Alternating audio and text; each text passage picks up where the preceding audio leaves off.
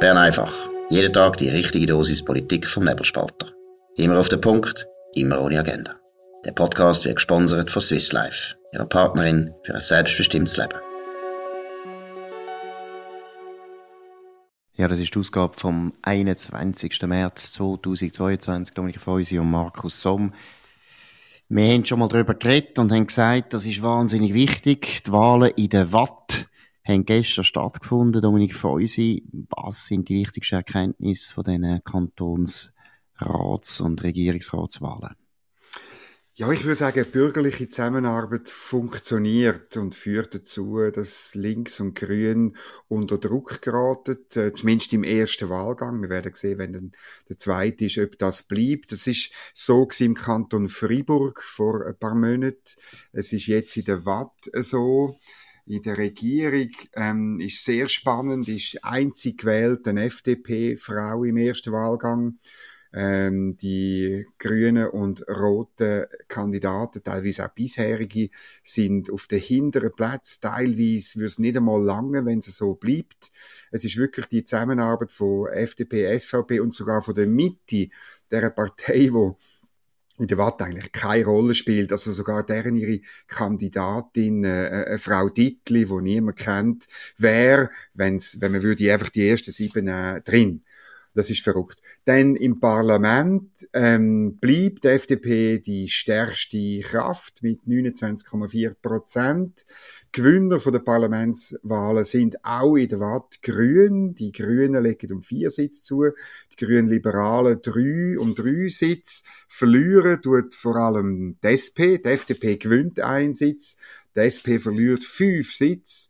Das ist äh, viel. Die SVP ähm, äh, hat vier Sitze äh, verloren. Es führt weiterhin dazu, dass im Parlament äh, von der Watt also ein bisschen ist, also weder Rot-Grün noch irgendwie äh, SVP, ähm, FDP haben eine Mehrheit. Es kommt äh, auf die Mitte an, insbesondere auf die Grünliberalen, aber weil es die klassische Mitte eigentlich gar nicht gibt. Gut, aber es ist äh, vor allem interessant wegen der SP. Wir haben ja über das geredet im Vorfeld, haben alle die Kantonsratswahlen zusammengenommen seit den letzten Wahlen. Und dort ist ja die Bilanz für die SP, man kann es nicht anders sagen, sie ist verheerend, sie haben praktisch immer verloren. Wir haben dann aber gesagt, eben, ja, es sind teilweise auch viele Kantone darunter gewesen, wo die SP sicher nicht äh, viel Erfolg kann haben, natürlich die Innerschweiz und so weiter, und haben eben darauf hingewiesen, die wichtigen Wahlen sind Watt und Bern, zwei Kantone, wo die SP traditionellerweise sehr stark ist. Jetzt in der Watt hat sich eigentlich alles bestätigt, was wir jetzt erlebt haben seit den letzten Wahlen. Die SP hat ein riesen Problem gegenüber den Grünen. Sie verlieren einfach praktisch jede Kantonsratswahl mhm. in der letzten Zeit und äh, es sieht nicht nach einem Ende aus. Selbst der Krieg hat das nicht geändert, muss man auch noch sagen. Dominik, was sind da die Ursachen? Ja, ich glaube halt wirklich, es ist natürlich immer noch ein anhaltender grüner Trend und ich glaube wirklich, dass die SP nicht in der Lage ist im Moment, irgendwie ihre Konzepte, ihre Ideen, letztlich ihre Ideologie, insbesondere von dem Führungsduo, irgendwie äh, an die Wählerin und an den Wähler zu bringen. Das ist auffällig, ihre Themen funktionieren nicht, auch ihre Leute funktionieren nicht. Ähm, ich muss vielleicht gleich noch mal kurz über die Regierung reden. Die zwei SP, äh, bisherigen SP-Staatsräte, so heißen die ja in der Watt, äh, haben beide riesige Probleme. Die eine die hat ein paar Anzeigen am Hals, die andere, die Gesundheitsdirektorin, hat äh, ein Spital am Hals, wo nicht funktioniert und nur Verlust schreibt. Ähm, der, die Watt ist eines der wenigen Kantone, wo das Gesundheitswesen wirklich staatlich ist. Also das ist nicht, nicht einmal irgendwie ausgelagert an eine, an eine Betreibergesellschaft, wo dann im Kanton gehört, sondern das sind wirklich Beamte dort, oder? Und äh, darum ist sie auch hundertprozentig dafür verantwortlich. Das ist alles, äh, heisst jetzt so ein bisschen der Kommentar, das können wir vielleicht im zweiten Wahlgang korrigieren, das käme dann vielleicht für links schon noch gut. Ich bin nicht ganz sicher, ob das wirklich so ist. Also es ist, äh, in, in Freiburg ist sie dann äh, äh, nur schwach korrigiert worden. Absolut. Und eben, was, was einfach bleibt, ist, wenn man auch das Parlament einmal anschaut, recht eine grosse Dominanz eigentlich von der FDP, dürfen wir jetzt auch mal sagen. Das ist ein Erfolg ja. von der FDP. Sie haben einen Sitz zugelegt und ist immer noch mit 50 Sitzen, also wirklich eine dominante Kraft. Und die SP ist jetzt nur noch bei 32 und man schaut die Grünen an und die Grünen sind bei 25, also die sind schon sehr nah, das ist jetzt bald gleich groß, oder? Ja. Die zwei Parteien sind gleich groß und ich glaube, die SP tut ja offiziell dann immer gegen aussen sagen, ja, das ist nicht so schlimm, so solange das rot-grüne Lager stark mhm. bleibt, ist das für uns gar kein Problem. Wir lieben die Grünen so wahnsinnig, dass die uns gar kein, gar keine Schmerzen bereitet, dass wir da sitzen verlieren. Natürlich stimmt das nicht. Und vor allem muss man sagen, natürlich ist das früher in der Vergangenheit auch vorgekommen und natürlich hat man dort recht gehabt und gesagt, ja, ist jetzt nicht so schlimm, aber jetzt ist der Trend schon ganz verreckt, oder? Ich meine, es ist jetzt praktisch in jeder Wahl genau das gleiche Bild. Die Grünen profitieren massiv von der Formschwäche von der SP und wenn man weiß und jetzt ich sage jetzt das aus Sicht von der SP, ich meine, die Grünen unterscheiden sich inhaltlich fast nichts von der SP. Ihres Personal ist nicht wahnsinnig beeindruckend, ist sicher nicht tausendmal besser als das von der SP. Da muss ich schon sagen, als SP-Mitglied hätte ich dann schon auch langsam das Gefühl, Kopfvertell, das ist auch ungerecht. Was ist eigentlich los? Ja, das ist so. Das ist ein riesiges Problem und äh, es ist so, dass da in Bern, ich habe mit so ein paar Experten, also Leute, die wirklich in der Schweiz umkommen im Nationalrat, geredet letzte Woche noch, wie das aussieht. Und es haben eigentlich alle gesagt, ja, also in der Watt müsste eigentlich die SP ähm, äh, einen, guten, einen guten Rückhalt haben. Ähm, man hätte eh das Gefühl, dass es dann in Bern könnte klepfen. Aber jetzt hat es schon der Sonntag geklopft, nächsten Sonntag ist Bern.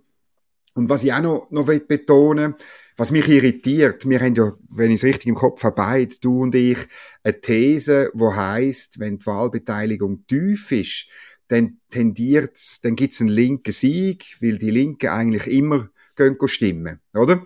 Ähm, ja. Und das ist interessant, weil die Wahlbeteiligung ist exorbitant tief, oder? Und natürlich die Grünen haben gewonnen, die Grünliberalen, das würde unsere These ein Stück weit stützen, aber auch die FDP hat gewonnen. Also es ist offenbar in der Watt nicht ganz so klar wie in Deutschschweizer Kantonen, wo man das eindeutiger kann beobachten kann. Und es ist interessant, zum Beispiel in der Stadt Lausanne ist die Wahlbeteiligung noch tiefer gewesen, nämlich rund 30 Prozent, also nochmal 4 Prozent tiefer als im Kanton. Das zeigt einfach eben erstens, kantonale Politik ist offensichtlich im Wattland grauenhaft langweilig. Vielleicht liegt es aber auch am Krieg, dass die Leute einfach andere Sorgen haben oder andere, einen anderen Fokus. Was mich auch interessiert oder überrascht zumindest, mich dunkelt eigentlich, dass die Führung von der SP äh, überhaupt nicht im Krisenmodus ist. Also man hört eigentlich nie irgendwie etwas, ja, wir müssen über Bücher, etwas stimmt nicht, oder ja, habe ich da etwas überhört? Nein, aber Markus, man tut doch nie, äh, als, als Linke tut man doch nie ein Problem zugeben. Das ist, das ist nicht, das, das ist außerhalb von, vom, vom Berufsrevolutionär à la Lenin, oder? Also das, das Aber es ist eigenartig. Ich meine, irgendwann müssen sie ja dann schon mal anfangen mit der Analyse ja, intern. Krisen, oder? Und man hört ja auch nicht von intern, also ich meine, ich habe nichts gehört und was ich auch lustig finde, natürlich, unsere lieben Kollegen von den Medien, es ist kein Thema, ich meine, wenn die SVP jetzt schon seit so langer Zeit einfach praktisch jede Wahl so deutlich würde verlieren, wäre das auch ein Thema. Wobei, man muss jetzt da zu der SVP auch etwas sagen. Also die SVP hat also auch nicht gerade äh, famos äh, die Wahlen bestanden. Im Gegenteil, vier Sitze verloren, ist auch nicht gut. Mhm.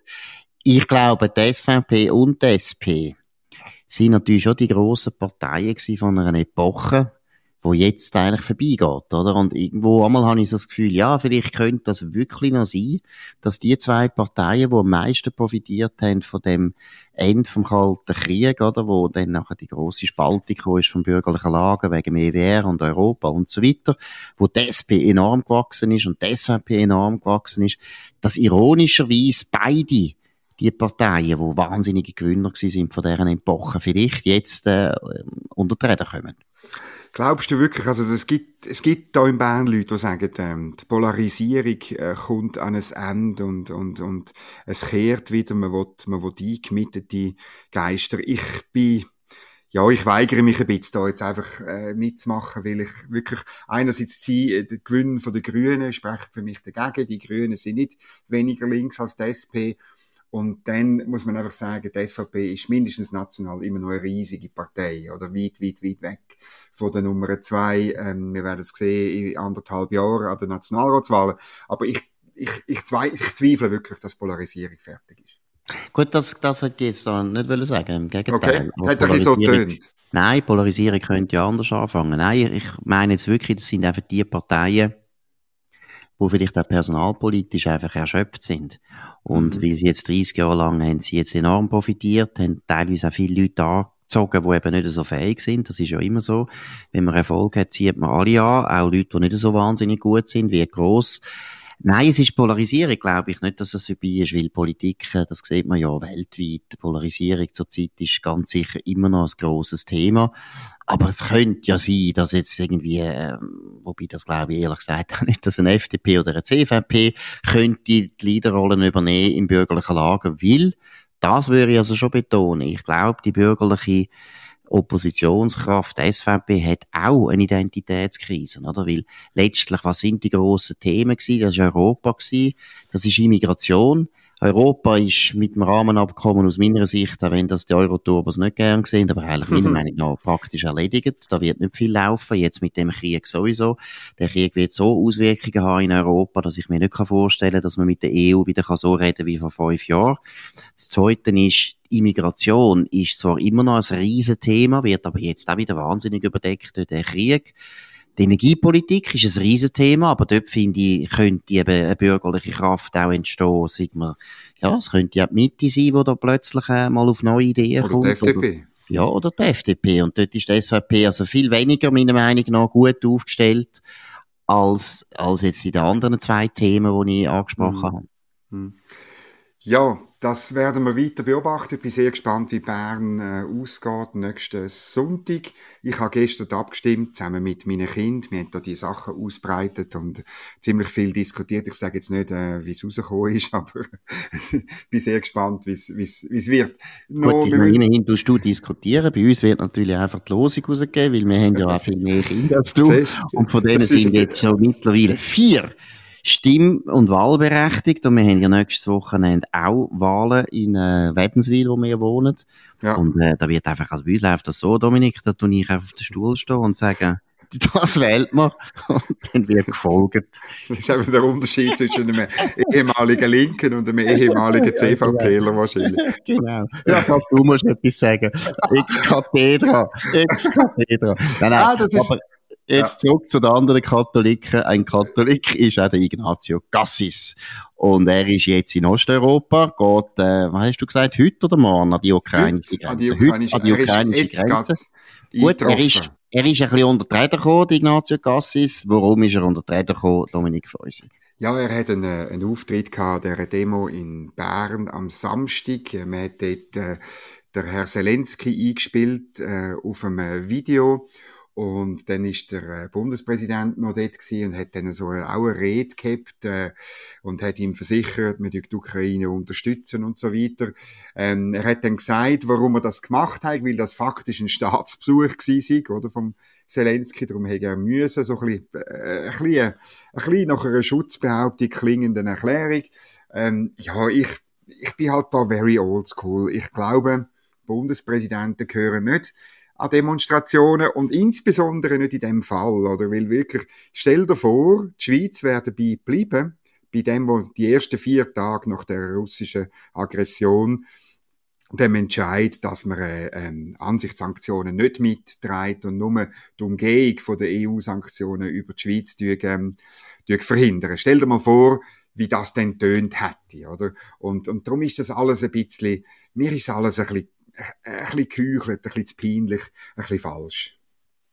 Gut, das würde ich jetzt nicht glauben. Ich glaube nicht, dass bei Ignazio Cassis das geheuchelt ist, oder? Ich glaube jetzt wirklich, dass er... Ist ein bisschen hart, ja. Ja, ich habe ihn ja auch erlebt, jetzt am Kongress von der Jungfreisinnigen in Luzern, genau, mehrere wenige Stunden vor dem Auftritt in Bern, ist er vorher in Luzern gewesen und dort dann erlebt und dann hat er auch über das geredet, eben über den Krieg und was das für Europa bedeutet. Und da habe ich schon den Eindruck bekommen, er ist, äh, wie wir alle, ehrlich erschüttert und er merkt, es ist eine Zeitenwende und er probiert sie in Wort zu fassen. Ich glaube jetzt eher, das ist wirklich auch recht ein persönlicher Entscheid gewesen, dass er da hat wollen, ja, Flaggen zeigen. Ich finde es auch nicht das Beste. Also erstens finde ich, du hast recht, das sollten Bundesräte und Bundespräsidenten sowieso nicht. Die sollten einfach nicht an Demonstrationen. Gleichzeitig sehe ich auch, dass wenn ein, ein Staatspräsident wie der Zelensky von von der Ukraine, wo, wo aus meiner Sicht wirklich eine wahnsinnige, eine mutige Rolle spielt jetzt in dem Kampf von seinem Land gegen das imperialistische Russland. Man muss es einfach so sagen, das sind Imperialisten und wer das in der Schweiz nicht checkt, der hat nicht viel verstanden von Imperialisten, Imperialismus, ehrlich gesagt, aber schon gleich. Aber ich verstehe, dass er auch nicht einem Zelensky hätte können sagen, ja, also ich habe jetzt keine Zeit, ich muss heim Dessin und irgendwie den Rasen mähen. Also irgendwo hätte er schon müssen auch auf das reagieren. Vielleicht wäre es besser gewesen, hätte ich vorher einfach noch ein Gespräch geführt am Telefon mit ihm und hätte sich dann nicht unbedingt gezeigt an dieser Demonstration. Aber ich habe ehrlich das Gefühl, auch der Ignazio Cassis ist echt erschüttert und das ist ihm ein persönliches Anliegen gewesen, das auch zu zeigen. Und ich glaube auch, ganz ehrlich gesagt, Dominik, er ist damit als Bundespräsident doch relativ nah bei den Leuten. Auch wenn man ja. jetzt in Demonstrationen äh, teilweise eben sehr viele Linke dort hocken, wo ich finde, ja, ihr seid ja eigentlich zum grossen Teil verantwortlich auch, dass wir da jetzt überhaupt wieder über Krieg müssen reden in Europa. Wir hätten nicht müssen so massiv abrüsten, dass solche Leute wie ein Putin sich verführt fühlen, wieder Krieg zu führen. Mit dem würde ich nicht sagen, die Linken sind schuld, aber Putin hätte anders reagiert, wenn der Westen noch stark wäre, das ist eindeutig. Aber wie gesagt, ich bin jetzt da jetzt eher ein bisschen nachsichtig. Also man könnte natürlich so argumentieren, dass man das nicht der Linken überlässt, oder die, die, die Demos, oder die allererste Demos, äh, zwei Wochen vor, vor, vor äh, zwei Wochen, dort sind ja nur ähm, äh, Grüne und Linke auftreten, oder äh, unter anderem der Balthasar Glättli, der Cedric Wermuth und, und äh, das habe ich störend gefunden, weil die meisten von diesen so schätzungsweise 20.000 äh, Leute, ich bin auch da gewesen, ähm, sind nicht links, sondern sind wirklich, wirklich erschüttert, oder? Aber ob es denn der Bundespräsident sein muss, ja, eigentlich kann man diskutieren, meiner Ansicht nach, ähm, ja. Absolut. Also ich finde auch, es ist eben, wie gesagt, ich finde, es ist unüblich und es sollte nicht so sein. Gleichzeitig sind Zeiten so außerordentlich, mm. dass es äh, vom Bundespräsident vielleicht nicht ganz falsch war, sich da zu zeigen. Das tut aber nichts daran ändern an der Tatsache, dass ich finde, der Bundesrat, und ich rede jetzt vor allem sieben, tut schon ein bisschen so, als wäre gar nichts passiert in der Ukraine. Also man hört irgendwie schon viel zu wenig von dem Bundesrat und ich habe das Gefühl, es wäre jetzt schon nötig, ohne dass ich jetzt eben finde, das sind da irgendwie unsere Chefen oder unsere Vordenker, das sowieso nicht, aber es ist schon ein bisschen komisch, wie die Regierung sich wahnsinnig zurückhalten. Man weiß gar nicht mehr, wo die sind. Ja, aber Markus, willst du einfach noch mehr so Symbolhandlungen? Also da bin ich jetzt ganz anderer Meinung. Nein, also, ich finde schon mal, ich finde schon mal, dass mal eine intelligente Lagebeurteilung könnte kommen von einem Bundesrat. Mal, da finde ich schon nötig. Also das ich finde, das ist, nein, das, also eine militärische Lagebeurteilung, das fände ich noch schlimmer. Militärisch, aber politische. Mal, schau jetzt, also das ist in solchen Zeiten von der totalen Unsicherheit, wäre es schon gut. Die Regierung würde sich einmal intelligent äußern, wie sie das überhaupt sieht, die Krisen anschaut, was das für unser Land heisst, wie es weitergeht mit der Neutralität. Das ist bis jetzt alles so ein Stückwerk und so spontan improvisiert, äh, bröseln das so rein. Und eben dann plötzlich ist ein Bundespräsident an den, an den Demonstrationen. Es ist einfach sehr, sehr äh, handgelismet, was wir da sehen. Ja, unsere, wir haben natürlich eigentlich keine Regierung. Wir haben ja ein Direktorium, oder? Das ist ja so ein bisschen altertümlich. Aber jetzt müssen wir, das müssen wir ein anderes Mal diskutieren. Ich will noch unbedingt auf eine Umfrage eingehen, die heute ähm, im Tagesanzeiger ist. Und zwar hat es halt, wir halt schon wieder ein bisschen über die Linken reden. Nämlich, äh, Tagesanzeiger hat befragt äh, 12.437 Personen darüber, wie sie die Volksinitiative gegen den F-35 sehen. Und total, es ist äh, niederschmetternd, nur 34 Prozent von den repräsentativ Befragten, der Stichprobe, Stichprobefehler ist 3 Prozent, also nur 34 Prozent sind für die Initiative. Das ist wahnsinnig wenig. Weit vor der Abstimmung muss eine Initiative 80 Prozent haben. Und interessant ist, dass äh, ähm, die Grünliber, also FDP Mitte, SVP und Grünliberale wählen hoch das Anliegen ab. In der SP sind 42 Prozent dagegen. Sogar bei den Grünen sind 36 Prozent, ein guter Drittel, gegen die Initiative. Das zeigt, das Anliegen hat absolut keine Chance und es könnte wirklich zu einem Waterloo werden für die äh, grün links bewegten. Absolut. Und äh, es zeigt aber meiner Meinung nach auch damit wir jetzt die Bürgerlichen wieder mal in die Pfanne hauen was die Bürgerlichen nicht machen. Sie nützen das überhaupt nicht aus. Sie sollten viel mehr jetzt über das Militär reden. Sie sollten fast alle zwei Tage mit irgendwelchen Ideen kommen. So wie die Linken das auch machen. Wenn die linke Konjunktur gut ist für sie, du erinnerst dich an die, an die Bierweichen vor äh, Demonstrationen Fridays for Future und so weiter. Was haben die Linken gespielt auf dem Klavier und so weiter, auf der ganzen Klaviatur? Und die Bürgerlichen tun so, als wäre einfach alles gar nicht passiert. Eine riesige Chance, die da nicht ausgenutzt wird. Und die Linken sind eben, das ist mein Eindruck, Continuo auch, die sind viel mehr in der Defensive, als man merkt, weil die Medien das auch nicht wahnsinnig stark rausstreichen. Ja, das sehe ich auch so. Das ist wirklich, man, man könnte da mehr draus machen. Und ich glaube wirklich, ähm, äh, die Befragung hat am 16. bis 18. März stattgefunden. Da hat es ganz sicher einen, äh, kleineren oder grösseren Ukraine-Effekt drin.